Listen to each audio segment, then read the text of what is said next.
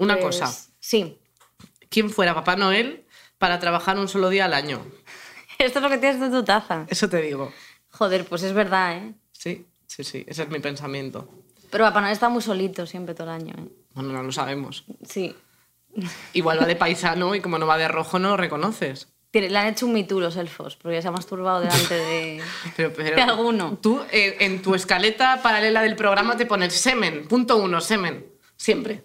Bueno, eh, vamos a saludar primero. O, Bueno. o hay que saludar. Es que quería empezar como seria, ¿no? Porque Vale. vamos a hablar de un tema muy serio, Vamos a hablar de un tema serio. que es la salud mental, que de esto Sí. conocemos nosotras mucho. Bastante. O sea, somos expertas. Buscamos la salud mental, no que la tengamos. No, no, vamos como locos a buscarla. Eso como es. locos Y a por justo el oro. con la palabra locos, justo. ¿Has visto esa película de Como locos a por el oro? Creo que no. Pues es una mierda. Vale, es de pues- Matthew pues- McConaughey. Pero ¿por qué le pones más letras a los nombres? O sea, tú que has estudiado en, en- en Chicago. Sí, Has estudiado en Chicago Sí. y luego dices eyeliner. sí. Y Pero Matthew ¿cómo es? Matthew McConaughey. Luego te metes conmigo que no sé inglés, yo voy de frente. Matthew McConaughey y Kate Hudson. Vale. Que es una mierda esta película, pero Vale. bueno, la dejamos ahí. Vale, me lo apunto. Eh, bueno, pues eso, que vamos a hablar de, de este tema porque la gente del Patreon, los Sí. que no seáis, las ratas no decidían, pero el resto Sí, sí, podían decidir. Eh, y han elegido por goleada Salud mental. salud mental. Bastante guay. O sea, era una cosa de la que teníamos ganas de hablar, pero Sí. yo no sabía si como les iba a interesar de primeras ya nuestra opinión o nuestra charleta sobre esto. Así que estoy bastante contenta. Hmm. Así que muy guay. Bueno, saludamos también a la gente de Spotify, iVoox, Apple Podcast y a la gente de YouTube que comenta con nosotras en directo, que cada vez somos más. Sí, somos un montón. Sí, sí. Un montón No de nos dan like, insultos. pero, pero No aquí está. dan like, No dan dislike. like. Hay dos que dan dislike Pero y están averiguaré quiénes son. dándole a dislike y luego lo quitan y no sé qué. Eso Como volváis a dar dislike, os vais a cagar. A la hora ya nos van a poner 53. Muy bien. Vale. Eh, yo te quería comentar que. Bueno, tú primero querías comentarme algo. Sí. Me has dicho. Estoy ¿El enfadada. Estoy muy enfadada? enfadada con la aplicación de FaceApp, o Sí. como se llame. Esta La que te vuelve joven o, o chico. Claro, en plan, te, te cambia de género, es en plan, eres pues eso, eh, te, pone con rasgos como masculinos y tal.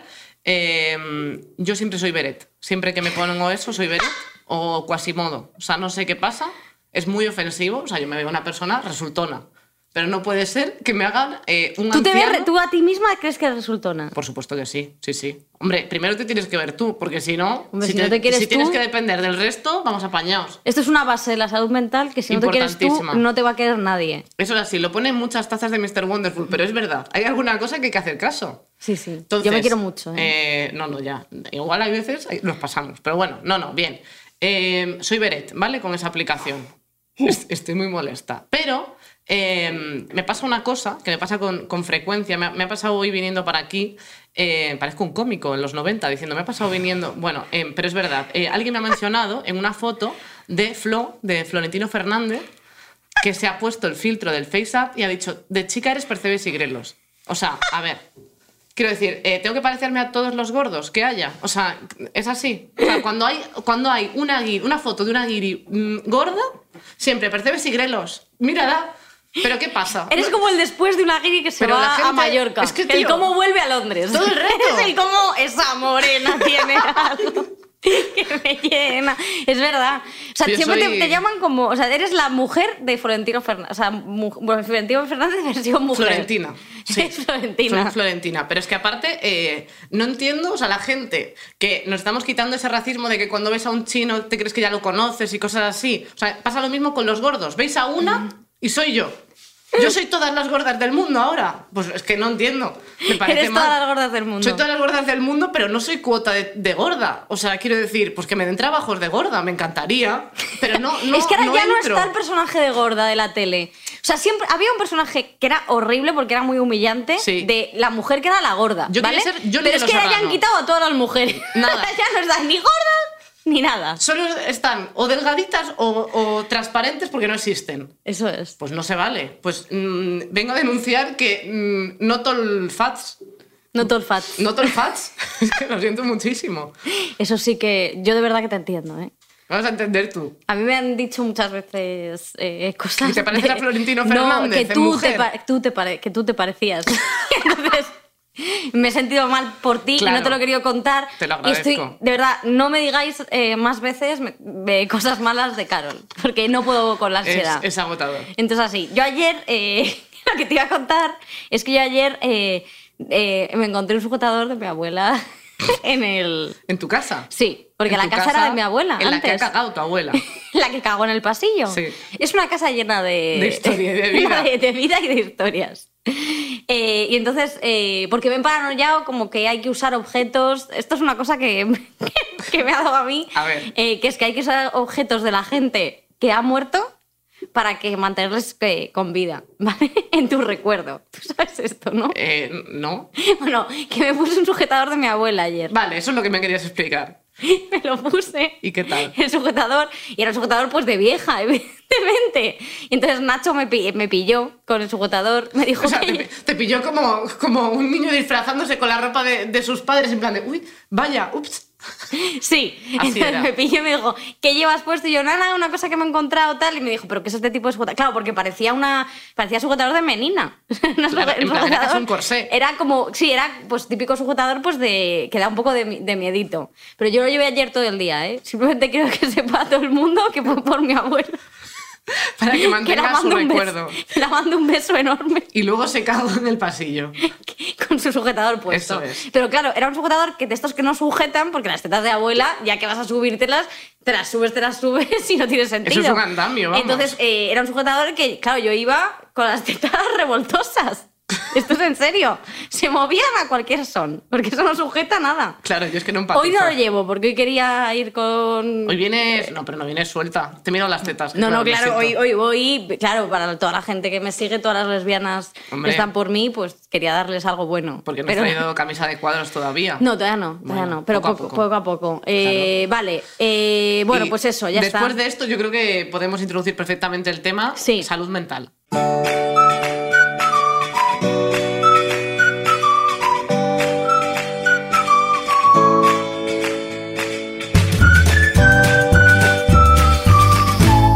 ¿Es importante ir al psicólogo? Sí, sí, es importante. Muy importante. Es muy Tú vas al psicólogo Sí. desde hace mucho tiempo. Fui de. Empecé a ir de como de adolescente, o sea, no sé si con 13, 14 años, hasta. Luego me vine a Madrid con 18 y como que cada vez que iba a Coruña iba alguna vez y tal, pero como que lo acabé dejando como a los 20 o así, porque no, no conocía psicólogos en Madrid y tal, tampoco hice una búsqueda, eh, te diré. Y volví eh, con 24 o algo así, porque ya era insostenible la situación. Era como de tienes que ir. Yo es que creo que es importante, o sea, que se dice mucho, pero pues igual que te vas a hacer una revisión de vez en cuando y vas, yo qué sé, pues a- vas al ginecólogo, vas a. Sí que te vas a mirar el coño sangre. perfectamente, igual te vas a mirar la, La cabeza, cabeza, porque el coño es pero- muy importante para la cabeza Claro, también. y el coño se puede mirar con un espejito, pero la cabeza La cabeza no. no hay espejito. O sea, bueno, yo, yo sí que a veces que me miro al espejo y digo, ¿quién eres? a veces sí me pasa. Claro. Y como no te responde. A mí es que me gusta mucho mirarme el coño con un espejo, tú esto lo Hombre, sabes. eso Entonces me espatarro en me espatarro en mi en mi bidet Ah, en el video y todo, te puedes poner de cuclillas, es que tú eres muy burguesa. y entonces yo digo, pues son cositas que, que- que me gusta mirar. Está muy bien. Pero luego me miro yo a la cara y digo, ¿quién soy? ¿Quién Claro. soy de verdad? O mirando al coño diciendo, ¿quién soy? ¿Quién eres? Y te contestas moviendo los labios, sería una cosa preciosa. Como un ventríloco. Sí, sí, sí. Es bonito. Eh, hace tiempo que no lo digo, pero esto es el coño de Victoria, esta vez de verdad. ¿Os imagináis? O sea, me encantaría de verdad tener ese personaje. O sea, ¿os imagináis tener un personaje De como. animación. De, de Vamos a no, hacer de otro. ventríloco. Ah, o sea, hacer un espectáculo de ventrículo, pero con tu propio coño. Claro. Bueno, yo lo dejo ahí para quien quiera cogerlo. Claro. Ya está. Nosotras solo damos ideas para la gente. Eh, a mí me parece súper importante eh, ir al psicólogo porque creo. Esto es una cosa que yo he pensado muchas veces y es que yo soy una persona, no sé si tú lo sabes, pero soy una persona muy complicada. Lo sé. Tú sabes que soy una persona llena de grises. Sí. Esto lo sabes. Sí. Entonces, Y muy mí- pocos blancos. Muy pocos blancos, muy pocos blancos y muy pocos negros. Yo soy, eh, estoy siempre como tal. Pero sí que es verdad que a mí, eh, claro, para no verme pintando mi baño de heces, ¿sabes? Ten- tenía que poner un remedio. Porque al final, yo creo que si tú no vas al psicólogo, me parece, y sabes que tienes algún problema, me parece como muy egoísta porque tú haces la vida muy complicada a los demás. Total. Sobre todo por eso, más que nada, porque es que creo que eh, al final tienes que gestionar, o sea, no puedes echar la culpa a todo el mundo de tus problemas, porque muchas veces el problema eres tú. ¿Sabes? Esto pasa mucho. Es que muchas veces lo, le- lo leí por ahí, ¿no? Una frase como de que vamos al psicólogo para, para mm, como las personas para aguantar a los que no van al psicólogo. Muchas veces, en plan, para llevar la situación. Sí, y yo creo que voy a lanzar un refrán, que este es un refrán que Y yo a ver si lo dices bien. llevo a es que- rajatabla, que... es hechos son amores y no buenas razones. Esto es así. Entonces yo creo que, no sé, no sé. Pues que yo quiero ríe. decir, uno, en abril aguas mil y me quedo tan ancha. No, pero esto es importante, porque sí que es verdad que el paso de ir al psicólogo lo que hace es que eh, la gente entienda, o sea, quiero decir, tú no puedes hacer la vida imposible a los demás por tu carácter o por tus problemas. Es porque al final cuando vas creciendo y cuando ya te vas haciendo adulto, tienes que gestionarte a ti mismo. Entonces, si tú eres una persona que no eres capaz de gestionarte, tienes que ir a pedir ayuda, porque haces la vida imposible a los demás. Yo le he hecho la vida imposible a muchísima gente. O sea, ahora ya no. ¿eh? Ahora ya no, porque ahora, joder, ahora estoy súper bien. Nacho ha levantado la mano. Bueno, pero estoy mejor. Pero Sí. ya antes era eh, incontrolable.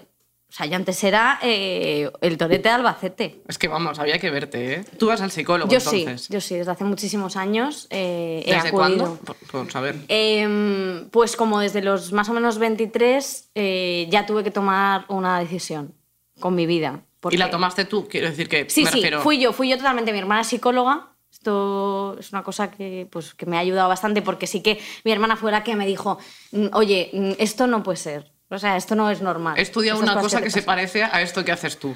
Claro, eh, esto era una cosa que, claro, o sea, tampoco te, te- te voy a decir que yo era, eh, yo qué sé, eh, Henry Lee Miller, No, ¿sabes? No, es que yo fuese matando a, a gente, pero sí que tenía muchísima ansiedad y era muy complicado y además muy, muy mal carácter. O sea, yo era una persona, soy una persona que tengo bastante pronto, esto sí que es verdad, Sí. se me pasa, yo subo y bajo muy rápido, pero sí que es verdad que hay veces que me daban unos, o sea, montaba unos pollos, eh, pues eso. Entonces ya tuve que tomar la decisión de ir al psicólogo. ¿Y cómo, o sea, bueno, tú a raíz de tu hermana, ¿no? Te enteraste como de que existía esa figura un poco. Sí, Porque, por ejemplo, una cosa que me parece importante es hablar de esto. O sea, en- entiendo que todo el rato no tienes que hablar de esto, pero sí que, o sea, yo, por ejemplo, cuando iba en el instituto a- al psicólogo, yo por horarios, o sea, atendía en horario lectivo, entonces yo a veces me tenía que ir como a mitad de última hora, entonces yo me iba al médico. Porque tú ponte a decir en medio de una clase de secundaria, me voy al psicólogo, ¿sabes? Entonces yo decía, voy al médico pero sí que como en cosas como entornos más concretos decía que iba al psicólogo. claro. Pero eh, como que es importante visibilizarlo. O sea, Sí. como que yo me he dado cuenta de que si no lo cuentas, no existe al final esto. Entonces, o sea, si tú no cuentas que tienes un problema y, y- y buscas ayuda, la gente piensa que tienes que convivir con esto siempre.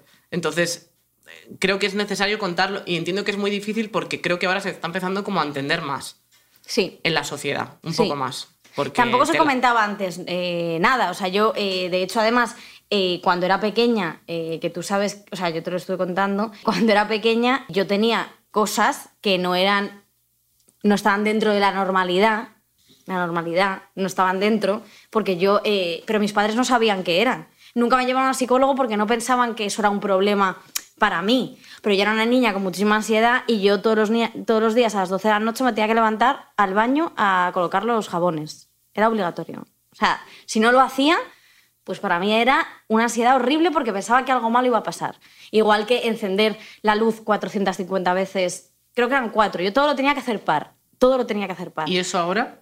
todavía tengo como cosas de tener que hacerlo para, o sea, dar dos besos, eh, pues si te, com- te comes unos huevos, te comes dos. Claro. no te comes uno, ¿no? Muy bien. Esto, esto es horrible, ¿no? Por suerte sí la que- anatomía siempre te ha ayudado en este sentido. Eso sí, pero siempre eh, ten- tenía que hacerlo, era, era, era obligatorio. Mis padres nunca me llevaron a psicólogo porque, para averiguar por qué a mí me pasaba esto. Claro. Esto nunca, nunca, nunca pasó. Y luego, de hecho, además tenía como un código con mi hermana, que, que, claro, mi hermana, luego ya tú cuando empezó la carrera, empezó a, a ver como similitudes en eso que estudiaba en mí, decía, bueno, esto es mi hermana. Eh, Y, tú fuiste un proyecto de fin de grado. yo fui, un- yo fui su proyecto de fin de grado, o sea, yo fui su pequeño Frankenstein. Y es verdad que, joder, yo le tenía que. Yo me levantaba todas las noches, ordenaba los jabones y luego despertaba a mi hermana a las doce y media de la noche cuando ya había terminado de ordenar todas las cosas que tenía que ordenar, porque tenían que estar de una manera. Pues yo qué sé, yo tenía jabones de Disney, ¿vale? Del pato Donald, de no sé qué. Eh, con esos no me masturbaba, quiero dejarlo claro, ¿vale? Es que rasca, eso tiene que hacer daño. Eh, entonces, tenía que ponerlos pues de una determinada manera, todo bien ordenado, y luego ya me iba a la cama. Me ¿Y volví a levantar. ¿Y quién era la persona que te los movía cada día? No, pero nos bañábamos, Claro, nos duchábamos, lo que sea, claro. Entonces se movía. Yo sabía que no estaban como yo, y aunque estuviesen, tenía que, poner- tenía que volver a colocarlos. Entonces luego me levantaba, me volvía a tumbar en la cama y me levantaba y tenía que ir a preguntarle a mi hermana un código.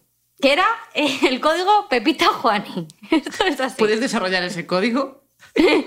Yo eh, tenía en mi cabeza, ¿vale? Es que esto es muy fuerte. La gente, la gente se va a ir de este podcast con esto. Yo creo que Eh, te van a querer más. Fíjate lo bueno, que te digo. Yo tenía que preguntarle, porque yo se me había metido en la cabeza que mi hermana podía estar. eh, esto, claro, luego la gente que sale ahora con teorías conspiranoicas de lo de Bill Gates. Dices, "Estáis luego yo me peor". meto con ellos, pero yo estoy mucho peor. Yo pensaba que mi hermana la, había, la podía haber poseído eh, un ente alienígena. Entonces, tenía que contestarme lo siguiente con el código, que era Paula eres Paula, y ella me tenía que contestar, no, soy Pepita Juani, ¿vale? Si no me contestaba eso y me contestaba por hacerme rabiar, claro, mi, mi hermana no sabía qué me pasaba a mí, entonces mi hermana, pues evidentemente como buena hermana mayor, me puteaba hasta el máximo. Y entonces me decía, Paula, yo iba y decía, Paula, ¿eres Paula? Y me decía, uy, yo le decía, Paula, ¿eres Paula? Y ella me decía, sí, soy Paula. Como me dijese eso, como me dijese eso, yo me ponía a llorar, a gritar, porque no, era, no sabía el código, entonces estaba poseída. Esto Claro. es muy fuerte, esto es heavy, ¿eh? Pero me gusta tu, tu trampita de, de que no te tiene que contestar Paula, te tiene que contestar Claro, era una, Juani. claro, una trampa porque si no eh, Eras podía una ser niña muy otra- inteligente. Sí, sí, bueno, eso no... Con mucho mundo interior. con mucho mundo interior, pero bueno, inteligente tampoco. Pero sí que es, eh, pero sí que es verdad que, joder, que, que- que yo creo que mis padres. Y yo creo que ahora me alegro que, que- que la gente sabe bastante más y tiene más conocimiento de este tema para poder pues, ayudar a sus hijos cuando les pasan ese tipo de Claro, cosas. es que al final, quiero decir, tus padres posiblemente no tenían ningún referente de alguien que hubiera ido, o a lo mejor los referentes que tenían era, mm, quiero decir, pues a lo mejor que era muy violento, pero de una manera, ¿sabes? Como de niños más incontrolables, de, de otra manera, más difícil de llevar en el día a día. Tú al final, la que lo estaba pasando peor eras tú. Claro. Entonces, que hay veces que, pues sí, que se llevaban niños como al pedagogo o lo que fuera. Ah, bueno, eso también me llevaron, ¿eh? Hombre, es que, quiero decir, alguna tostada se tenían que oler tus padres. No, pero no, eso no era por esa tostada. ¿Por qué era? Eso fue porque las hijas de su madre, que no quiero insultar, pero las hijas de su madre del Opus dijeron, yo era zurda, ¿vale? Es Toda la vida he claro. sido zurda, pero bueno, soy zurda, bueno, no pasa nada. Dijeron que yo tenía un problema, que, que, vamos, que yo, que yo era imbécil. Eso me dijeron a mis padres, que yo era imbécil. Y me llevaron a un logopeda. Esto es así. Pero para aprender qué. Porque yo eh, ponía mal las mayúsculas y las minúsculas. O sea, tú eras choni desde pequeña. Sí, Escribías en mayúsculas y minúsculas. ya no. O sea, quiero decir, o sea, ahora a veces me puedo liar, pero muy pocas. Bueno. Es que son muchas cosas, es que claro, Pero empiezas pasa a sumar trastornos y es que los tengo todos. Soy como, un po- como coleccionar Pokémon.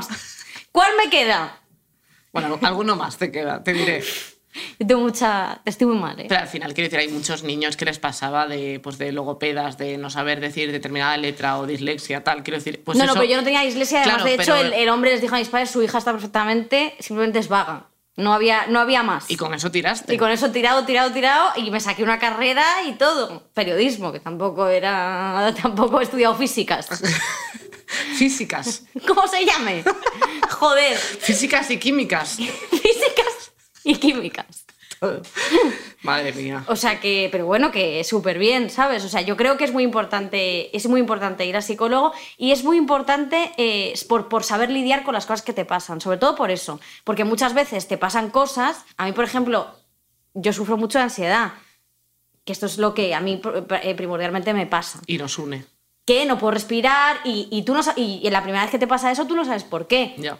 O sea, y entonces te pones más nerviosa, porque parece que, te, que, que vas a estirar la pata. Entonces así. Sí, sí. O sea, no? yo me acuerdo de, de mi primer ataque de ansiedad perfectamente. O sea, el primero que yo recuerde que le puse ese nombre.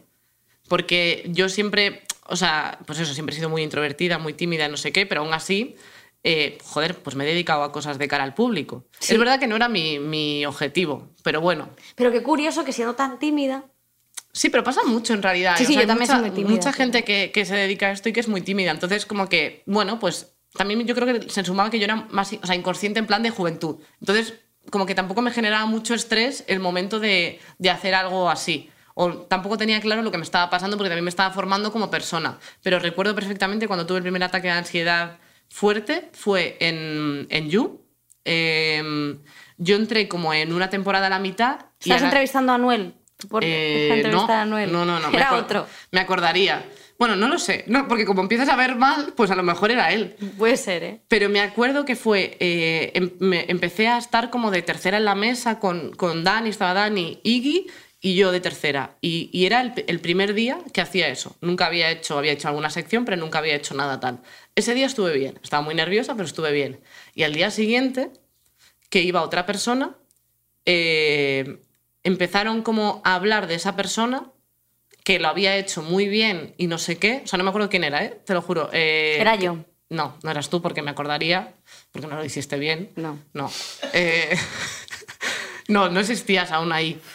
Llegaste No, no. al año siguiente. o Pero a y- mitad de ese. Bueno, no y, me yo pasé- y yo lo hice, y además yo lo hice muy mal. No. O sea, no, puede- no, no se pudo comentar que bien lo hizo, pero venga. Bueno, de todas formas, eh, no me, cagué, me cagué ahí. Sí, me acuerdo del olor, pero quiero decir que no se suele comentar qué bien lo hace nadie. Vale. O sea, y nunca recibes tampoco un feedback positivo que te Claro, cagas. ese- también es el Entonces, problema yo de esta estaba- industria. Yo estaba como muy bloqueada y yo tenía 22 años al final. Entonces, recuerdo perfectamente el momento de eso, me empecé a autosugestionar y yo estaba como en, en la redacción, que de aquella era como un espacio más pequeñito y no podía respirar. Me fui a la terraza a ver si ahí como que podía respirar mejor y no podía y me estaba agobiando, me estaba agobiando y además ese año en plan se pues habían prescindido de, de- de una compañera que tenía que era súper amiga mía. Entonces como que mi apoyo no estaba. Entonces me empecé a agobiar, agobiar, agobiar, agobiar, me metí en el baño y no podía respirar. Entonces ahí me acordé de que todos los guionistas eran chicos. Entonces no podía llamar a ninguno para meterse en el baño. Entonces me agobié más. Claro. Y entonces eh, tuvo que, o sea, tuvieron que venir, eh, vamos, vinieron a, a ayudarme eh, la directora y la, y la de y Mar de producción, porque yo estaba que no podía. O sea, y, y yo, vamos, o sea, dejé de ver, o sea, lo recuerdo perfectamente. Yo ese día estuve fatal, Hmm. porque, pero supe que me había pasado esto. Y era la primera vez, y además el momento de decir, es que no puedo escapar, yo no puedo ir a mi casa y decir, voy a llorar a mi casa. Hasta que me dijeron, vete a llorar a tu casa.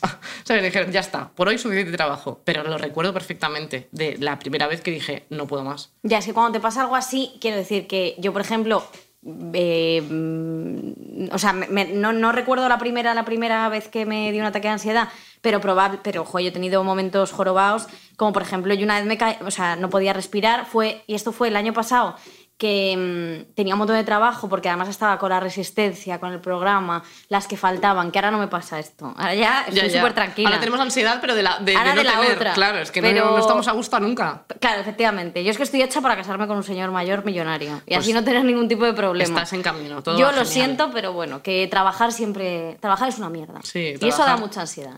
Y entonces yo no podía. O sea, yo iba de un lado para otro, no podía más y me caí, me caí redonda en el metro. En la línea 5, exactamente. Yendo Hombre, para, para paradas suances. Paradas suances y me caí encima de, de un señor. Que el señor, bueno, gracias a Dios, pues fue majo y me dio un caramelo de estos de señor, de Sí. tofe. Sí, que sí, eso, sí. claro, me puso, me puso las pilas. Un Werther's original. Un verte eso. Y yo estaba, pero fatal.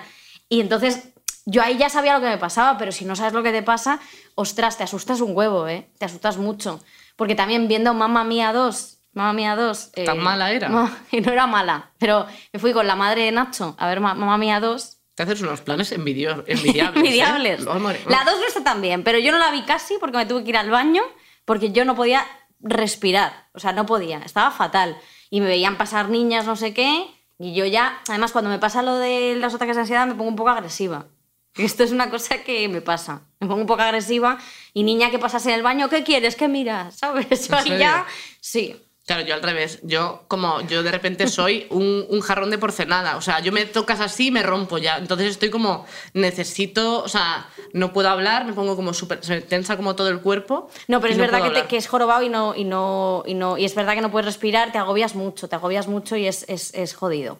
Pero bueno, eh, hay cosas peores, ¿eh? No Sí. vamos a estar aquí quejándonos de esta mierda, que esto le pasa a todo el mundo, ¿eh? Hombre, ya te digo, pero es verdad que, que cuando sabes lo que te pasa, estás mejor. O sea, y yo desde que empecé también a ir a la psicóloga, control, o sea, empecé a controlar muchísimo más todo lo que me pasaba. Hmm. Es, que, es que tienes que saber lo que te pasa para poder tratarlo. Sí. Y, por ejemplo, eh, hay gente, pues que, que lo hemos estado comentando, de pues, eh, pues gente más conocida que nosotras, como por ejemplo, O sea, como todo el mundo. eh, por ejemplo, mm, no sé, eh, la madre de Nacho O Susi. o Susi. eh, como que, yo qué sé, pues Britney Spears, no sé qué, como personas que han pasado por esto y que al final han tenido que hacer, han tenido que hacer visible como lo que les, lo que les ocurre. Pero eso está guay.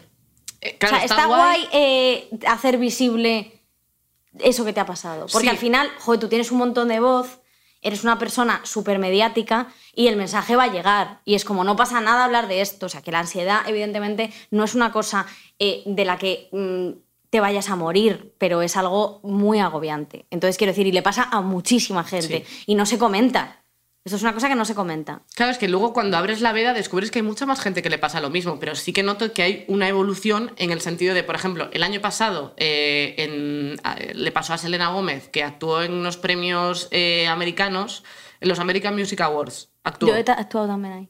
¿Has actuado también? Sí. Pues, pues, pues no te vi. Ah, pues estuve.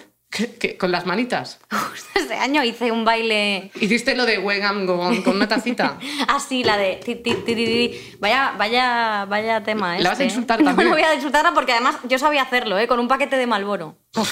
Te lo hacía que no veas, ¿eh? Mucho mejor que la Ana Kendrick. Sí, ¿eh? ¿Tú sabes sí. que Ana Kendrick es una, es una hija de puta, Ana Kendrick? Es ¿Tú que lo no, sabes? no he tratado con ella nunca. Lo habla mucha gente, lo comenta mucha gente. Tu gente de tu, de tu sector. tu sector que somos eh, Nacho, Susi y yo.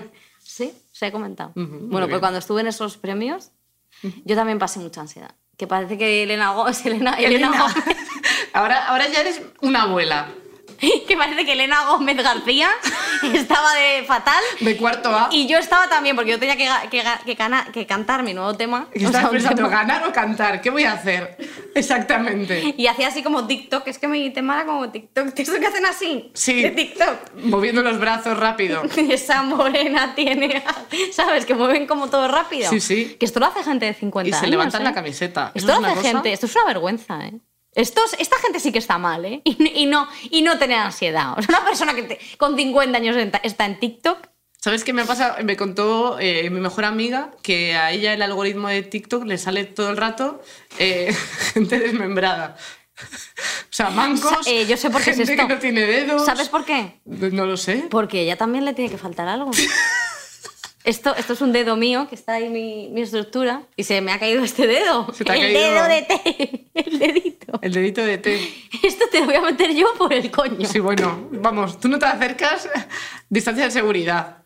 Pero, No, pero sí que es verdad que. que- pero que le sale gente Pues desmembrada. tú sabes que. Es que tú sabes que el CEO de, de TikTok. Es manco. No.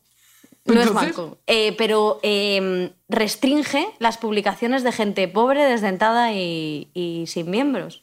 Bueno, pues se han saltado el filtro. Esto es en serio, ¿eh? Entonces, tu amiga no tiene ningún tipo de. Que ha hackeado TikTok para que... Está en la deep web de no, TikTok. no, no, pero a lo mejor eh, solo a los feos, como que le enseñan.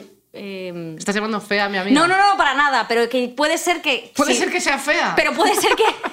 pero puede ser. No, es muy guapa. Pues no lo entiendo. Y Porque creo que es por muy esto. ¿eh? grandes. Pues creo que puede ser por esto, ¿eh? Que debe Pues ser le, que. le diré. Que de verdad que, que esto se restringió y leí una noticia, leí una noticia en un medio importante, no sé si era eh, Mediterráneo 20 Digital, opinión, OK Diario. Creo que decía esto, que, que el CEO de TikTok había restringido que apareciesen vídeos de gente desmembrada, eh, gente que, pues eso, que le faltaba algún miembro, que le faltaban dientes, fea o pobre. O que tuviesen unos backgrounds como de, de- de- como de Sí. feos. Sí, que si se ve pues un campito y una piscina, sí. Eso bien. Si se ve un andamio, no. Pero ¿quién quiere ver? Sea, Seamos sinceros. ¿Quién quiere ver?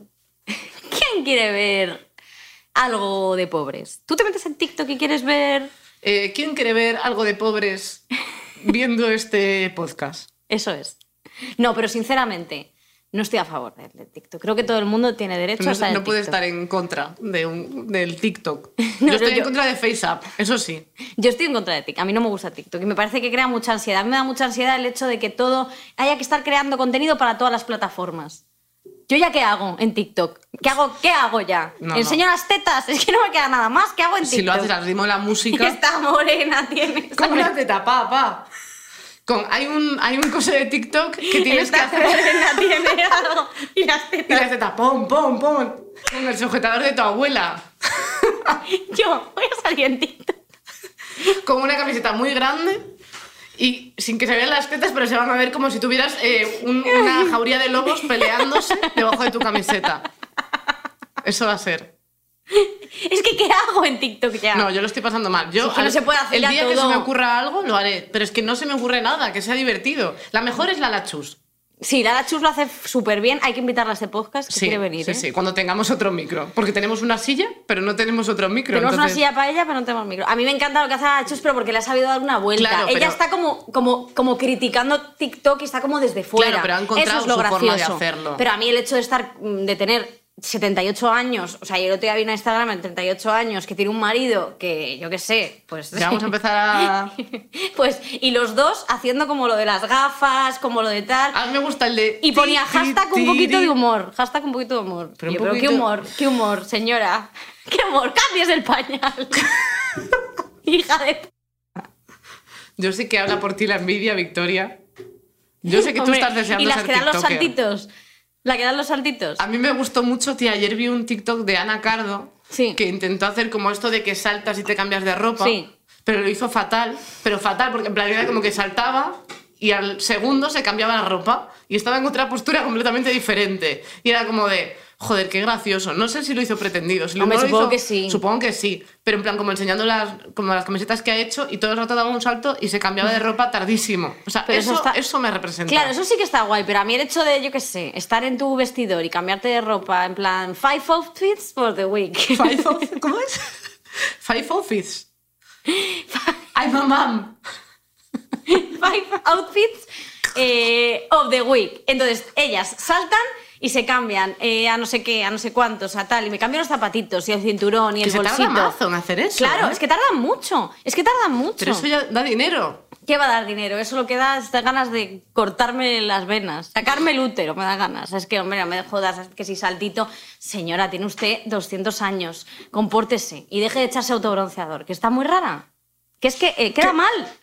Que es que queda mal. Hablando todo el rato a una persona. Sé que sí, una persona. Muy bien. No vas a dar nombres y apellidos. Vamos a dar. Si Así me gusta. damos. Siempre por la espalda. Eh, bueno, yo también quería, o sea, que ahora que has hablado de Britney Spears, que creo que deberíamos profundizar en ese tema, porque Britney Spears eh, yo la admiro muchísimo, me Yo parece también. un ejemplo. No, a lo mejor a sus hijos a lo mejor no te dicen esto, que te estoy diciendo yo. Ha tenido algún, algún, Pero ha algún tenido momento suerte. de caída. Ha sí. tenido mala suerte. Creo que ha tenido mala suerte con su padre, ha tenido mala suerte con el señor con el que, el Kevin Federline, porque no te puedes liar con un tío de tu cuerpo de baile, porque son todos unos mamonazos. Siempre pasa igual. A Victoria le pasó igual. A mí sí, cuando fui a los Vice Awards eh, con Selena, me enamoré de uno de mi cuerpo de baile que se llamaba Tommy, Tommy Tommy. Hilfiger. Cuando fuiste a los News Fan Awards. Se llamaba Tommy Jones. y era, tenía ascendencia italiana. Ujú. Así era Tommy Jones. Y entonces me enamoré de él y todo parecía idílico al principio. Y encontraste un bailarín hetero, que yo, quiero decir, Sí. hay pocos, pero, dicen, pero hay que decía. mantenerlos, son como el lince ibérico. Sí, es como, era como el lince ibérico, entonces por eso yo dije, bueno, Entonces pues dije, voy a reproducirme con él para que haya más. Y entonces tuve a mi, a mi hija Nala. La que está ahí en la farola. No, a la de la devolví. La- devolviste a Nala.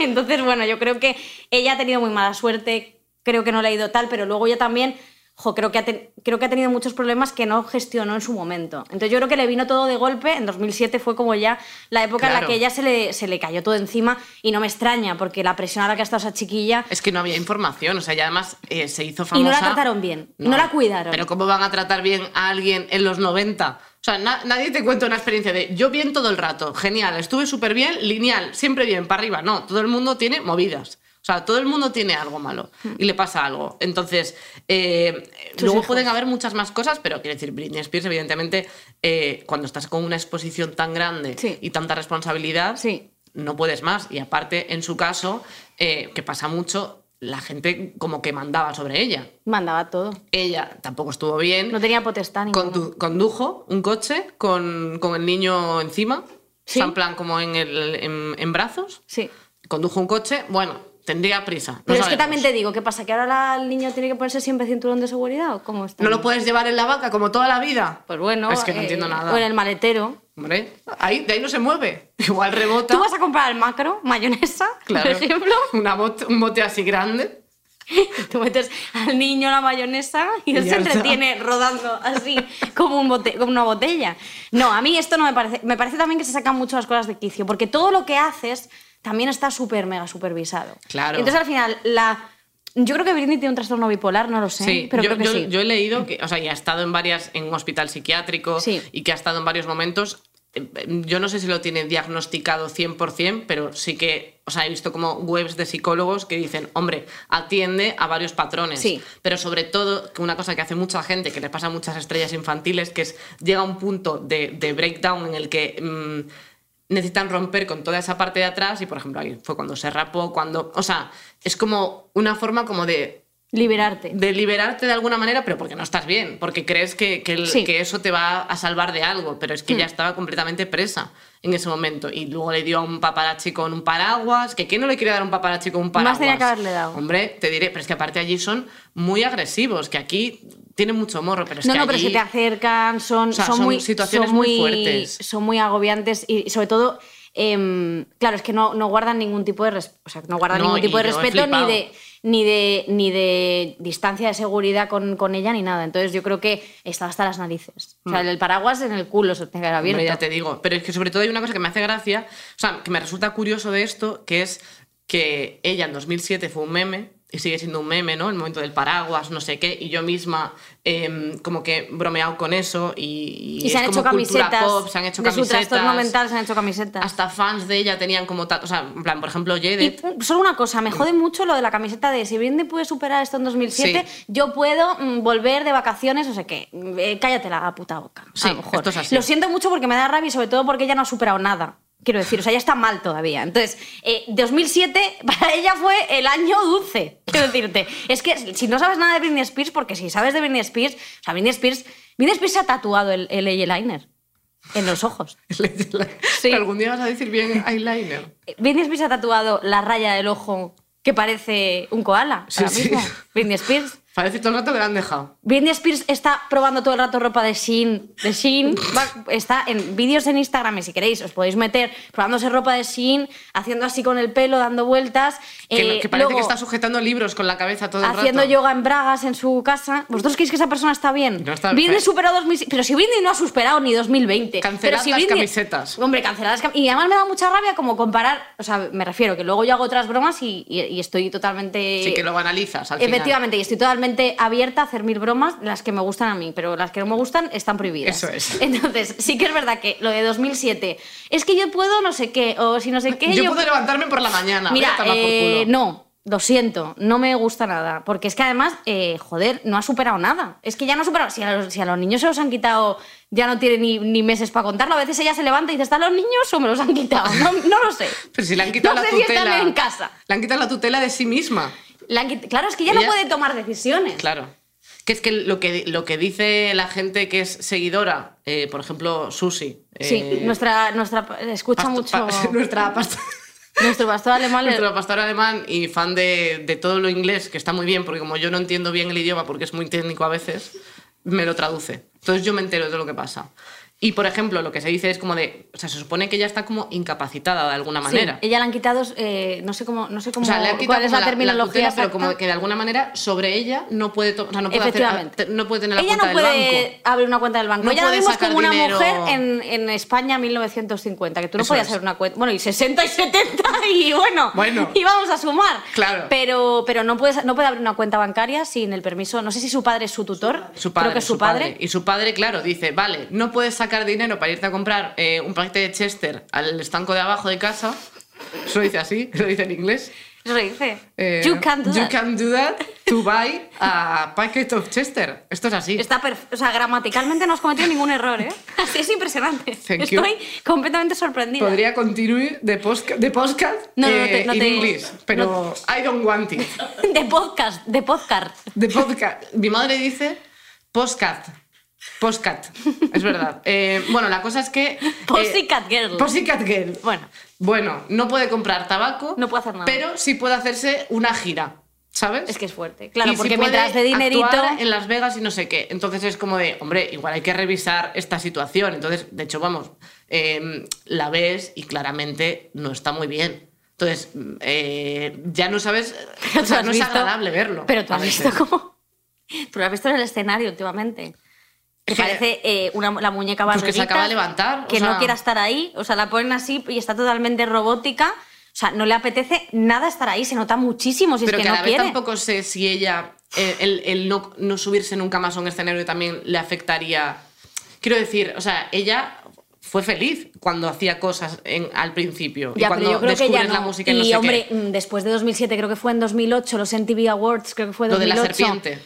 Que no, no fue lo de la serpiente, fue que ella fue ella que salió otra vez a actuar. Una actuación que no debería se- haberse producido Ah, porque la bueno. tenéis en Ah, YouTube. sí, sí, que está- ya sé- ya sé cuál eh, dices. absolutamente bochornosa. Y yo no sé cómo sus managers o la gente que le lleva, mm, su agente de prensa o su puñetera madre, porque además tienen mil, mil figuras, eh, eh, y tendrá mil personas que. Muchos que- señores, fíjate. Efectivamente, y nadie la dijo nada. No. O sea, se la apoyó para salir. Y es como, pero ¿cómo? Ni estaba preparada físicamente porque no, no estaba. eh, eh, no me refiero a nivel estético, No, eh, me a- a refiero nivel, que a nivel físico para bailar no estaba preparada. A nivel vocal estuvo haciendo playback, lo hizo mal. bueno, fue horrible. Entonces, joder, como. Es que no ha recibido buenos consejos, es que no creo que haya tenido un backup esta chica o, ha o ningún apoyo. o Yo sea, creo que la gente que debería recibir consejos es la gente que la acompaña a ella, porque es como de si es que ella ya decisiones no puede tomar, entonces es que la gente que la acompaña mm, no le está haciendo bien. Entonces el, el- el cambio es que ahora vemos estas cosas, pero Sí. la coña de Britney siempre ha estado ahí y hay mogollón de memes de cómo te levantas hoy y la foto de ella con el paraguas o de ella en algún momento que la pillaban en un taxi eh, pues mm, pedo o cansada o a saber qué. Quiero decir que que siempre ha sido una broma, pero que ahora sí que siento que hay un cambio en esto. Lo decía por lo del tatuaje, porque por ejemplo Jade llevaba un tatuaje de Britney cuando se rapó Sí. Y se lo ha quitado. Eh, se lo, se- por ejemplo, ¿sabes? Y dije, fíjate, o sea, que lo, que lo he visto en otras situaciones, ¿sabes? De propios fans de ella, que esa etapa, pues sí, puedes hacer alguna broma, pero ya no lo ves de la misma manera, porque sabes lo que es, sabes Pero que claro, no es está bien. una etapa, también te digo, o sea, yo creo que cuando un famoso eh, que tiene tantísimos fans y tiene tantísima proyección internacional y que, to- y que cada cosa que dice eh, sale en todos los medios de todos los países, como es el caso de Britney Spears, o sea, yo creo que eso es un ejemplo que se tiene que tomar para para mejor y yo creo que mucha gente se vio reflejada en Britney o sea no Pero es como que el hecho de meme si esto no. por ejemplo lo contaba David Hasselhoff que yo quería hablar de David Claro, Hasselhoff es que como, me- es- que- como él habla inglés técnico, pues no... David Hasselhoff tú sabes quién es Sí, que es el de los vigilantes de la playa el de Baywatch Sí, sí, Tú sabes que. ¿Tú veías los vigilantes de la playa? no. Tú sabes que. que Howie, Howie o Bowie, el hijo. Pero si tú tampoco te lo sabes. No, hombre, claro que me lo sé, sí me lo sé de memoria, habéis visto todos los episodios. Pero bueno, sí que es verdad que David Hasselhoff eh, eh, le pilló, o sea, su hija le grabó en su máxima decadencia cuando estaba una- comiendo una hamburguesa directamente del suelo. O sea, completamente borracho, mamado, como un piojo, Mm. puesto al sol, y la hija le grabó el vídeo y para que Y lo y lo compartió. Efectivamente, ese vídeo se compartió y, luego él salió diciendo que le daba igual haber sido un meme porque vio que muchísima gente le había escrito porque se había visto reflejado en él. Entonces, que contaba con el apoyo de esas personas y que eso fue como una cosa que le hizo despertar y decir, tienes que cambiar esta vida que estás llevando. A ver, también había hecho los gigantes de la playa, que tampoco puedes estar bien. Claro. Es que eso te tiene que dejar Es que eso te secuelas. deja secuelas. Es que eso es No así. estás bien, después no estás Pero sí bien. que es verdad que, que- que, bueno, que se internó en una clínica de desintoxicación y empezó a, pues, pues intentó... Luego ya en 2016 volvió a caer porque, bueno, es A verdad ver, que... Tampoco es mágico. Eh, todo esto no es mágico. Claro. Por- luego hizo un reality que duró dos días, un reality de su vida, como de, de empezar otra vez y, y se lo cancelaron al segundo día. cancelaron su vida, Le cancelaron su vida. Claro, entonces, ¿cómo no vas a beber, ¿Cómo hostia? no vas a beber? Es que me han Bebe, cancelado. be- Bebe, David Hasselhoff, y desde aquí te queremos un montón. Sí, y salió en fuga de cerebros, ¿no? Yo creo que salía Leslie Nielsen en Fuga de Cerebros, que es el de... Sí, sí, o sea, pero me No sonaba. Ah, vale, pues no sé, me lo he inventado. Pero me habría gustado que, que empezase a beber después de fuga de cerebros. Hmm. Pero sí que es verdad que no me parece bien como estigmatizar los problemas mentales, porque al final, joder, es que eso son cosas que le pasan a muchísima gente. Y que al final, si ve cómo se hacen memes de personas eh, relevantes y personas famosas, a lo mejor él no cuenta nunca, esa persona nunca llega a contar su problema. Claro, porque es que quiero decir, la prensa eh, a- igual ahora tiene un poco más de sensibilidad, pero pues eso, o sea, sin volver ya más al tema de Britney, pero con Britney, eh, o sea, era una loca. O sea, la, la- tú, tú ves lo que te vende la prensa y cuando empiezas a descubrir más cosas, que eso yo creo que también, o sea, el Internet ha ayudado mucho a que mucha más gente descubra o sea, en la tele tampoco se habla de enfermedades. O sea, no hay un presentador que te venga y te diga, yo tengo esto. O sea, y si lo dice, lo dice en internet.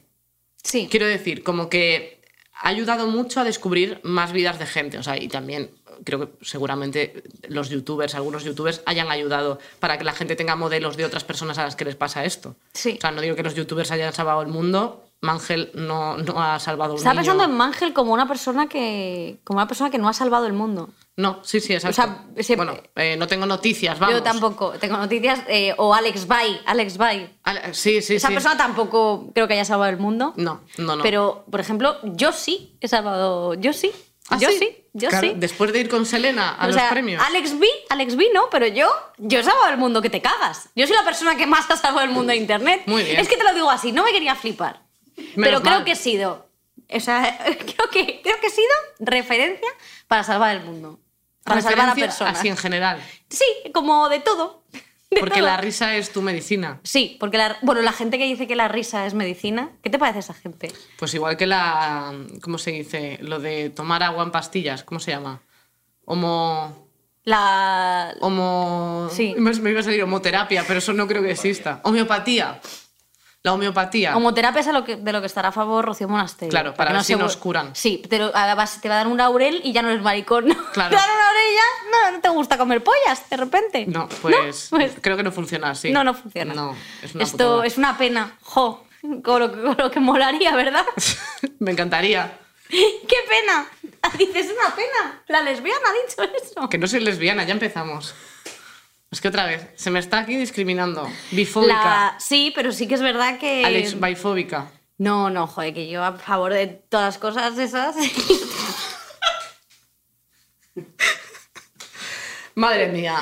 con el tema de lo de que decías de la homeopatía, porque la homeopatía es a la medicina, como por ejemplo la gente que dice que simplemente haciendo pilates o yoga ya mm, puedes conseguir la salud mental, que esto es una cosa que también ocurre. Ah, sí, y que se te cura la escoliosis, que yo tengo eh, casi de 40 grados. Mentira. se te ha curado. Me dijo el tío, no, no, no vayas a caballo y nada mucho. Pero tú que vas a ir a caballo. Pues yo qué sé, me vio cara de burguesa. Vas a montar a Susi, vas a montar a Susi como mucho. Pero bueno. Deja ya de faltar, Victoria. Esto lo cortamos. No, no, no Eh, a ver, Queda. a Que ver. la gente vea quién es. Que se retrate esta A persona. lo que me refiero es que Sí, que no, tengo cara de montar puede- a caballo. No, pero que no se puede recomendar eh, decir porque por- con técnicas de relajación no te hace falta No. eh, ir a un psicólogo tal. No, id a psicólogos, eh, id a psicólogos Y es homologados. verdad- Y es verdad que hacer deporte ayuda. A a mí, por lo menos, me ayuda de alguna manera. Porque Sí, pero te ayuda todo- con la ansiedad. Claro, sobre pero todo si tienes si otro tipo de trastorno, No, claro. no te va a ayudar. No, no, Solo digo, evidentemente. comento esto. Estoy segura de que te va a, a relajar y a tranquilizar y sobre todo si tienes la idea de ir al psicólogo, o sea, al, al hacer deporte y no vas, eso te va a generar más ansiedad. Por eso Hmm. digo que si tienes la idea y el plan, lo tienes que hacer, porque si no vas a vivir con una cosa que no has hecho, como yo ir al banco a, a arreglar eso, esa Pero tú no has pagado todavía. No. No, no. Tú Gua- debes muchísimo dinero al Estado español. Soy Bárcenas. Eres Miguel Bosé. El coronavirus. Miguel Bosé también debería ir a, a tratamiento. Ostras, es que yo creo que él va a una cosa experimental o Con lo de ¿eh? Papito, ¿tú dices que escuchaste Papitur. el vídeo de Papitú? Y- y Papitú. Pa- Papitur. Que tú- Papitur. Que, que el, el tour que hizo del disco Papito era Papitur. Era Papitur, que llevaba como tatuajes, estaba como, ¿te acuerdas esa Sí, portada de sí, disco? Bueno, es un discazo para mí, me parece un discazo, Como el- no tanto como el boss. no tanto como el Boss, pero eh, a mí que Miguel Bosé me parece, te voy a decir, yo te dije que Revolver, Carlos Goñi era el Bruce Springsteen español. Pues Miguel Bosé, Miguel Bosé, Es el Bruce Springsteen de Usera. no, no, Miguel Bosé, Miguel Bosé es el Bowie español. Esto es así. Pasa que desprestigiamos mucho lo nuestro, pero es muy bueno también. Yo a favor de Miguel Bosé. Ahora no. Las cosas que dicen hoy, haber abandonado a sus hijos tampoco me parece bien. Pero Tú sabes que abandona a sus hijos, ¿no? No. ¿No sabes esta historia? Él estaba con su marido. 48 años, escondidos no- como los loros por la noche. es que no lo vas a poder contar. Esto ya te digo yo. Él estuvo con su marido. no. O sea, no me estoy inventando nada. Él estuvo con su marido. Que eso ya lo, no me lo tengo contado ya. Ya lo, ya lo escuché. Ya oí. Vale, entonces, una relación, se iban a tomar unos Sí, pinchos. eh, todo, ¿no? Novios, o sea, puedes decirlo. Sí, sí, pero se iban a tomar unos pinchos donde no les conocía nadie. A lo mejor se iban a. a- No iban al lateral. No, se iban a la sierra. Al. Gmate. No, no se iban ahí porque no podía saberlo nadie. Y el caso es que ellos tuvieron unos hijos por, por eh, inseminación, no que se casen embarazados, que no se puede.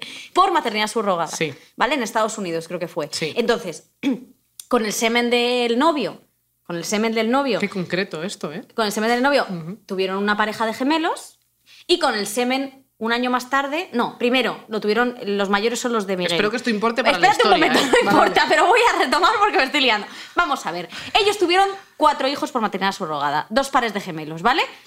Conchita, Conchita, Conchita. Pepita, Juanito y no sé quién, no sé cómo se llaman. Y el caso, sí, el caso que el caso que los, los niños los niños Es que Victoria se le acaba de escapar un lapazo. Que menos mal que estamos a 5 metros, ¿eh? Ha sido impresionante, ¿eh? Joder. bueno, ya se ha pasado. El caso sigo contando la historia. Tuvieron. tuvieron. Tuvieron unos gemelos por maternidad subrogada. Primero fue Miguel Bosé, que puso su semencito en un vasito y así nacieron los dos bebecitos. ¿Vale? Y luego fue el otro. El otro, el novio. Con sus semencitos y una pajuela y se lo mandó a, Chicago para que se quedase embarazada una señora que se llama Ashley, por ejemplo. Y el caso es que eh, luego se han separado y Miguel Bosé se ha quedado con los biológicamente suyos y el, el otro, eh, su marido se ha quedado con los biológicamente hecho suyos. separación de bienes. Se han quedado- pues como yo me llevo este sofá que lo compré yo en Westbury Sí. y la pareja de gemelos que era mi paja. Y lo otro, esto es, es- lo juro, esto es así, ¿eh? Y los niños hasta, creo que fue, mm, hasta hace bien poco llevaban un año sin verse. Me habría gustado que les O sea, se dieran han sepa- un les han medallón separado. con la mitad cada uno para Sí. que cada uno se no, no, pero una mitad os y juro luego por Dios que eh, es una historia, o sea, esto podéis buscarlo, esto es una historia real, o sea, se ha, se ha quedado cada uno con su pareja de gemelos. Sé que el marido no estaba de acuerdo con esta decisión porque él mantenía la, la decisión. Porque él quería a los otros que eran más guapos. Claro, él quería a los otros porque eran los de Miguel Bosé, que siempre tienen más caché. No, pero quería mantener a los, joder, a los hermanos juntos tienen 7 y 8 años. Ya, Al final, claro, joder, que se separar a unos niños que ellos. llevan viviendo 7 años juntos no Sí. tiene mucho sentido. Y aparte que son tus hijos. Por mucho que no sean biológicamente tuyos, qué tontería más grande, ¿no? Y Total. el caso que. Bueno, pues ya está, que, Que que Bowie- no- que me da igual, que no sé por qué he contado esto. Simplemente digo que tampoco está bien esta persona. Miguel Bosé, Bowie español, sí. ¿Bien de la cabeza? ¿Bien a No. nivel de salud mental? No. Y ahora dice además lo del 5G, lo de Bill Gates, lo de tal. Bueno, pues yo qué sé, pues las cosas de la vida, yo qué sé. Ahora van a poner a mí y yo qué sé. Te has venido abajo tú sola, ¿eh? No te puedo abrazar, pero ¿quieres un abracito? No, que me he puesto muy nerviosa. Bueno, ¿Tú has visto una película Ya que se llama Gaslighting? ¿Gaslighting? otra vez. que sí la has visto. No. Es una película, es una película de George Cukor. ¿Sabes quién es George Cukor? Esto es un director estadounidense Es que como lo pronuncias de esta manera, a lo mejor sí. Pues George Cukor era un señor, pues que era un director maravilloso. Hizo una película con eh, Ingrid Bergman y eh, Charles Boyer, ¿vale? Y entonces en esa película se contaba lo que era eh, la luz de gas, que es que a Ingrid Bergman este señor la volvía loca y le hacía pensar que estaba totalmente desequilibrada cuando no lo estaba. Y esto pasa en muchísimas parejas. Yo tengo una historia acojonante que no puedo contar, pero de este tema. O sea, todo esto, todo, todo esto, o sea, todo esto que ha ocurrido. Sí. eh, me has contado la- el, el árbol genealógico de Miguel Bosé. Todo esto es para decirme que tienes una historia muy guay que no me puedes contar. No, pero por encima te cuento, porque es que, No, esta- ya- no, o sea, es que- estas personas, no, no, no, pero que conozco a una persona, conozco a una persona Como que se, le digas ha que es amiga tuya, hay tres. que se le ha hecho luz de gas, pero de una forma muy heavy, o sea, que esto ocurre en las parejas, el hombre o la mujer o lo que sea, me refiero, pero suelen ser más los hombres los que, los que hacen ese tipo de cosas de hacerte creer que estás loca. Esto pasa mucho. ¿eh? Hombre, es que se dice mucho eh, como respuesta al decirle a la otra persona que Estás está loca. loca. Y de Y a lo mejor no cuando- estás loca. Cuando hablan de su sexo y dicen, no, es que estaba loca, no sé qué. Esto pasa mucho, esto pasa mucho. Y es, muy, es un comportamiento muy más habitual en los hombres que en las mujeres, porque es verdad que, pues a lo mejor en la película eso, eh, te cambia las cosas de sitio y te dice que las has cambiado tú y tú no te acuerdas porque estaban así. Entonces poco a poco te vas haciendo tú una paranoia y empiezas a creer que estás completamente desequilibrado y a ti no te pasa nada. El hijo de su madre es el otro. O sea que... Y esto ha pasado en la vida real. De y una yo persona que tú Sí, conoces. Sí, y esto pasa. O sea que si estáis en ese tipo de relación y de repente tienes, yo qué sé, yo que sé, eh, vas perdiendo cosas por la casa, por ejemplo. Tú has dejado una cosa ahí, de repente se ha cambiado. A lo mejor es José Manuel, que usa gomina Georgie, porque es un hijo de puta. A lo mejor hay que dejar a José Manuel. Sí. Esa es la, la aclaración. Simplemente de digo que si te van haciendo creer que estás loco, o sea, que esto de verdad que pasa y, O sea, si y hay te que cuidar dice directamente, si alguien te dice directamente que estás loca, Está mal. no está bien. No, o sea, exacto. No, no, primero, no son psicólogos. Eso es. Un psicólogo nunca te va a decir estás loca, Porque es que nadie está porque loco. nadie está loco. Eso es. O sea, y ahí A ver, ya estamos. pero Eh, bueno, sí. Siempre que queremos hacer alguna cita célebre, acabamos todo con. Pero bueno, quiero decir, eh, que alguno. alguno tiene.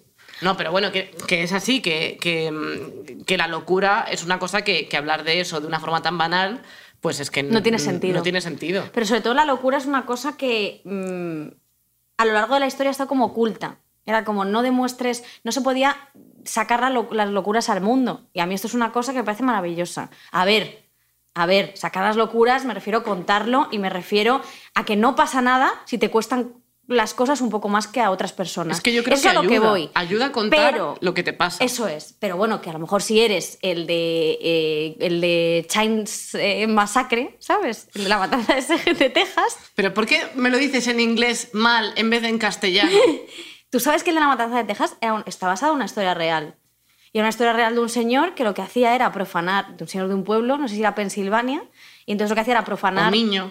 A lo mejor es de niño. Puede ser que también, ¿eh? Mm. Puede ser que también. Pero esta historia me la- yo me la sé así. Entonces, él iba profanando, profanando, y cuando llegaron a su casa tenía que si eh, sofás hechos de piel de humana, un collar de pezones y cosas Oye, así. pues creativo. O sea, ellos entraron a su casa y era como era una casa, pues de, de- no era como de la revista El Mueble. No. Otra Era cosa un poco más. Sí, un featuring con una Sí, carnicería. entonces esas, esas locuras, pues no, hay que tratarlas eso y hay que- eso hay que Eso es. diagnosticarlo, tratarlo y, y- y- y- y con ayuda. pero me refiero a que, joder, que no me parece bien como ocultar que, y, y- y como hacer ver que todo el mundo es normal. Pues no, nadie es. ¿Quién es normal? ¿Quién es completamente normal? Es que el concepto de normalidad Es ya que es, es muy subjetivo. O sea, mira, a mí, por ejemplo, normal es, ser normal es una, es una mentira. Nadie es normal. nosotras desde luego que no. Joder, yo estoy Yo- fatal. bueno, ya te digo. Yo contigo, cuando mm, supe que tú ibas al psicólogo, yo como que mm, sentí como más vínculo contigo. Porque yo no sabía que tú ibas al psicólogo. O sea, yo sabía que tú tenías estarías ansiedad. preocupada.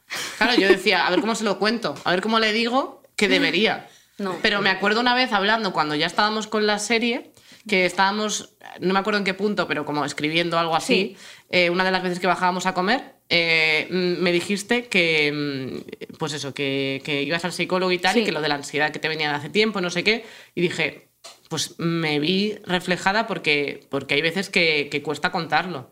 Cuesta. Y sobre todo que hay situaciones en las que si alguien no lo ha vivido también es difícil, pero yo aún así me, me- o sea, me esfuerzo, como que lo intento contar. Sí. Porque una cosa que hacía mucho, pues no, no quiero ir a un sitio porque me ha dado un ataque de ansiedad en casa, me ha pasado alguna vez. No muchísimas veces, pero sí de... O sea, no en plan no me apetece, sino en plan estoy en mi casa tumbada en el sofá llorando y no puedo respirar, entonces creo que no debería ir así a una fiesta. Porque entonces, por lo que sea, la del cumpleaños no sería el centro de atención. Entonces, mm, se lo escribí al cumpleaños, le dije en plan de, mira, O es sea, que... dijiste la verdad. Le dije la verdad. Claro. Sí, porque. Y porque donde sea necesario decirlo, yo creo que hay que decirlo. O sea, yo, por ejemplo, en la radio me ha pasado muchas veces. Mm. Claro. O sea, me ha pasado en directo de empezar el programa llorando. Hmm. En plan, cayéndome lágrimas y yo llevaba gafas de sol. Eso es lo que hacía mucho. Cuando tenía mucha A ansiedad. mí esto me ha pasado una de vez sol. eh, lo de Baicalitos, que me dejaste una sección que era un tío que se llama Baicalitos, que yo no sé qué será de él, no sé. pero hablaba como de moda. de moda, como pero de, de moda como más. eh, como más street, más eh, urban, urban, Urban- fashion, urban- Paloma urban Paloma. fashion. Eh, no, pues este chico de repente, yo estaba en la tercera mesa, estábamos eh, tú, Iggy, y luego entraba Baicalitos. Vaya entraba team Baicalitos, bueno, ¿eh? entraba Baicalitos que era un niño. Era Claro. Oliver Twist. Era un niño pero con- con, pero con zapatillas. Zapatillas muy caras. Con unas Nikes to guapas, ¿eh? Que me acuerdo que entraba Baicalitos y tú estabas eh, bastante mal y me acuerdo que te levantaste y dije, joder, nos ha dejado aquí endiñado la sección de Baicalitos. Y se ha pirado porque no quería. Y yo pensaba que tenías un problema personal con Baicalitos. Y yo dije, me levanto y me piro con Sí, todo mi coño. Pero no era por eso. No. No, porque me- yo creo que me había dado un ataque de ansiedad antes o me encontraba tal, entonces de hecho estaba con gafas de sol Sí.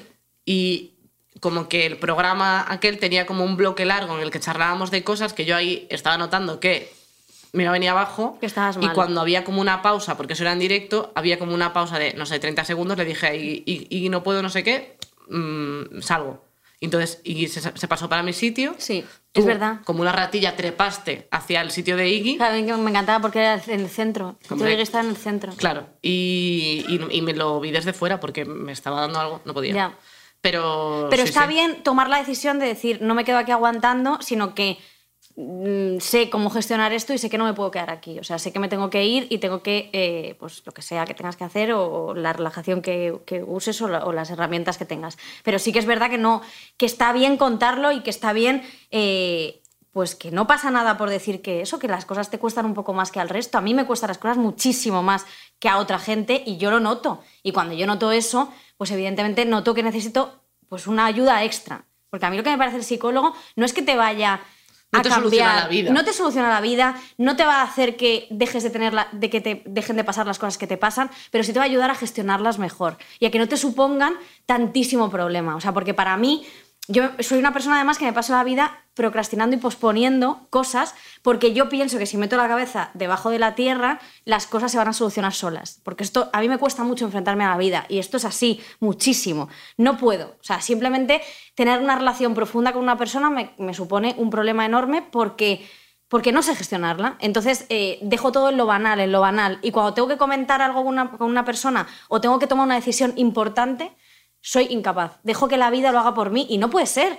Tengo que coger la- los, los cuernos a la vida, o como se diga, o las riendas de mi vida, porque al final me comía, me comía la situación. Y luego, por ejemplo, me daba mucho miedo enfrentarme a un proyecto nuevo porque pensaba que lo iba a hacer mal ya de cero. Entonces era como, no me- o sea, eh, posponía no por vaguería, sino por, posponía por, Por miedo. miedo, sí. Entonces me causaba ese tipo de cosas muchísima ansiedad. Pero sí que es verdad que yendo al psicólogo voy mejorando ese tipo de cosas. Y al final eh, mm, puedo encender la luz una- un número de veces normal y no pensar que toda mi familia se va a morir. O puedo eh, levantarme solo una vez por la noche para comprobar que está todo cerrado y che- rechequearlo porque no me fío de mí misma, porque necesito rechequear todas las cosas, pero no ya no supone un problema tan grande en mi vida como para no poder funcionar, que era lo que me pasaba antes. Entonces, eh, este tipo de cosas yo creo que eh, no está bien estigmatizar la locura y nadie es normal, porque a lo mejor tú vas de que eres normal, pero luego eres swinger, por ejemplo. ¿Y esto, esto qué es? ¿Y tú luego eres swinger con tu pareja?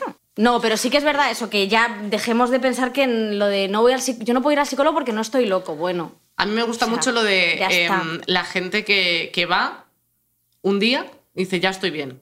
Check. ah, bueno, esto sí. esto Como, pasa. como si fuera, vamos, ir como a- a- en el Pokémon. ¿no? Te curan los Pokémon y ya estabas una vez y hasta luego. Sí, Pues no, no eso es así. verdad. Eso, O sea, es, eso es- le pasa, eso lo hace, lo hace mucha gente. es un proceso. O sea, y, y me ha pasado Miguel porque... Bosé lo hace. esto. Miguel Bosé. Miguel Bosé fue una vez y dijo, estoy bien. Y que luego en Twitter, 5G, mm, eh, mis hijos a tomar por culo. Todo. Tiene, tiene cuatro, ¿eh? Tiene cuatro, pero tiene dos. Dos de su semen. Pero sí que. A mí joder, con, con no. mi psicóloga me pasa que yo desde hace varios años como que hablo abiertamente en mis redes sociales de que voy a la psicóloga, porque es que hay veces que, joder, pues que en stories, por ejemplo, si he tenido un día bueno y me he ido, a la- he ido a la psicóloga y he salido muy bien o tal, y lo tengo ganas de contar, pues ¿por qué no lo voy a contar? Entonces siento como que a raíz de eso, aparte de que me escribe bastante gente que me sorprende mucho y que intento contestar siempre que lo leo a gente que me dice eh, o me da miedo ir, no sé cómo hacerlo, o he ido porque me he animado al verte que ibas, no sé qué, que yo sé que es una mierda porque yo voy a psicólogo privado. Porque, Claro. o sea, y, y soy consciente de que es caro, pero mm, quiero decir que te puedes organizar de alguna manera si tienes un sueldo mm, aceptable y tal. Sí, que a lo mejor te sacarte- compensa irte a cenar eh, dos veces menos al mes, pero poder. Exacto. poder eh, es que al final vives mejor. Claro, Es y- que al final de verdad que la calidad de vida es mejor. plantearte de qué manera puedes ir. O sea, yo tuve la suerte de, bueno, tuve la suerte de estar en la mierda absoluta y tener dinero en ese momento. Porque, porque estaba muy en la mierda, en plan, yo llevaba mucho tiempo triste y yo pensaba que esto no se pasaba ya. Yo que siempre estoy bien, yo decía, ¿por qué llevo triste tantos meses? Y entonces yo cuando fui a la psicóloga me dijo, ven dos veces a la semana. O sea, yo estaba, vamos, estaba Claro. para quedarme ahí ya. Estabas para dormir ahí. Estaba para dormir con la quechua. la quechua, sabía que ibas a decir lo de la quechua, ya lo conocemos mucho. Soy muy de la quechua. Sí. Y, y quedarme ahí, porque yo me acuerdo. Entonces, y luego también es un- mucha alegría ver que, que empiezas a ir con mucha menos frecuencia. Y vas avanzando en tu vida. Claro, y que, eh, y que son momentos diferentes y puntuales que tienes que enfrentar de tu vida, ¿no? Sí. Pero, pero sí que siento que al, al contarlo, por ejemplo, mucha gente, compañeros y, y amigos, me escriben para preguntarme por mi psicóloga. O sea, me- pero me han escrito 40 personas, a lo mejor de, de curro o de amigos o no sé qué, a raíz de esto. Y yo, vamos, yo mi psicóloga, alguna sesión gratis me podía dar, porque le he pasado a un montón de, de gente que, que está pirada como yo. Es así. Joder, pues eso está bien, ¿eh? Pero como, no sé, como, Pero sí que es verdad 15 que vas personas. abriendo, vas abriendo la puerta a gente que, que quizá tiene este problema y no sabía cómo, Claro, o y sea, no yo- sabía cómo enfrentarlo, ni cómo contarlo, ni, ni tal. Yo sí que es verdad que nunca lo he contado, pero porque es verdad que a- yo soy una persona que pienso que cuando cuento las cosas en alto se hacen realidad. Eso es una cosa que me ha ido, me ha ido pasando mucho tiempo, de mejor no cuentes nada que todo eh, va a desaparecer si no lo cuentas. Pero sí que es verdad que llega un punto en el que tienes que, tienes que hacerlo. Porque es que no... Es que depende de cómo enfoques tus cosas. Es que a lo mejor hay gente que lo necesita contar y no, yo creo que, que, que está bien. Pero yo, creo que está muy bien decirlo. Me han venido a, pedir el número de mi psicóloga como si tuviera mm, cocaína. O sea, me han venido a una fiesta, esto es verdad, una persona conocida, ¿Quién? a decirme, no, una persona. No se puede contar. No se puede contar. Pero, o sea, simplemente que en una fiesta con mucha gente tal, me vino como así de.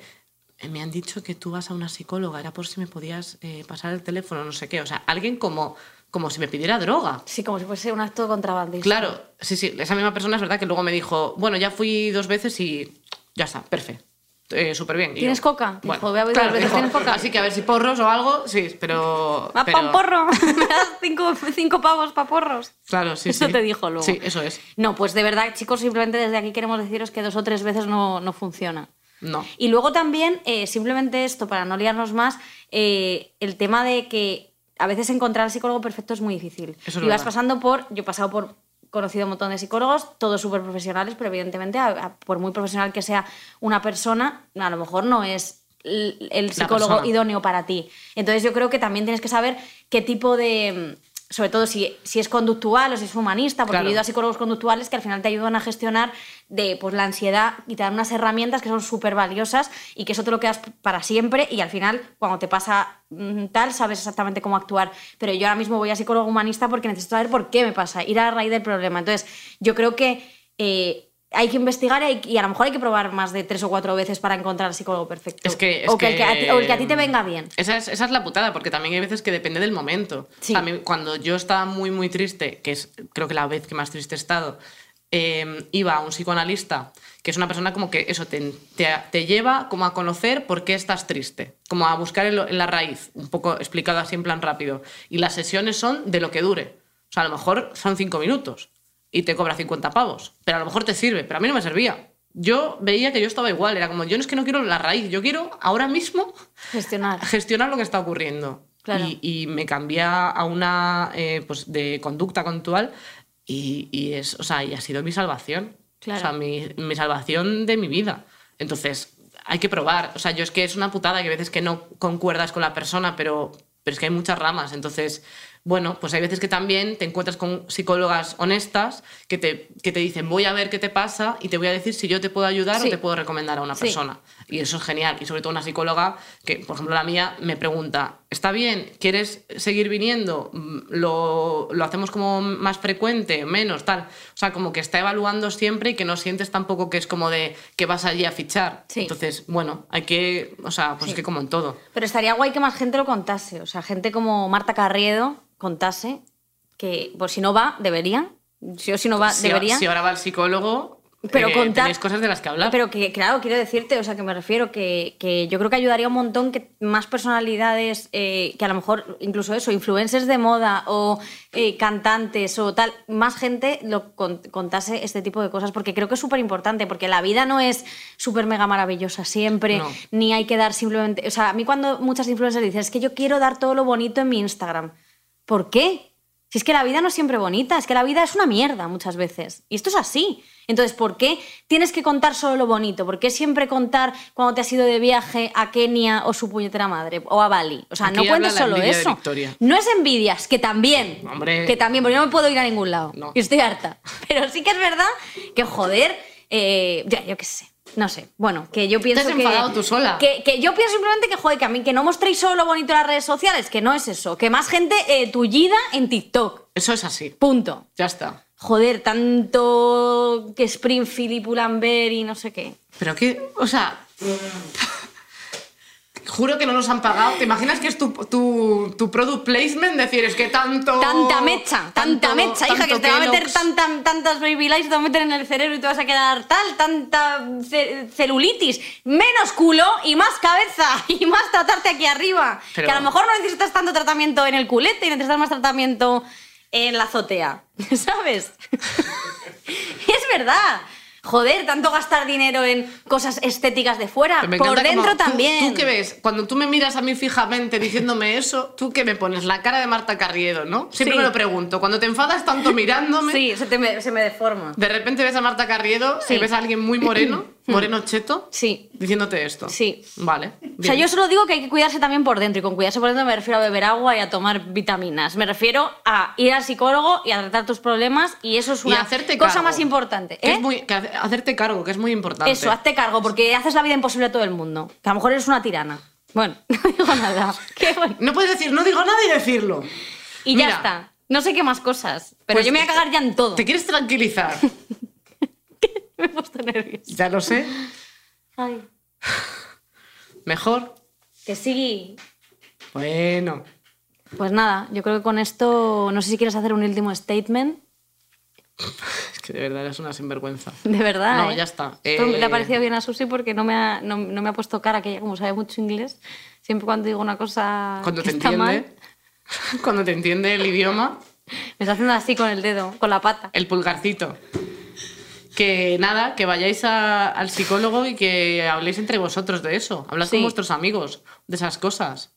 Porque si le mentís a vuestros amigos, os echáis otra cosa más encima. Si Mm. tú le dices a tu entorno que estás bien y no estás bien, te vas a agobiar más pensando en que tienes que agradar al resto con un estado en el que no estás. Sí, pero tampoco, con esto tampoco os decimos que deis al coñazo a todo el mundo, ¿sabes?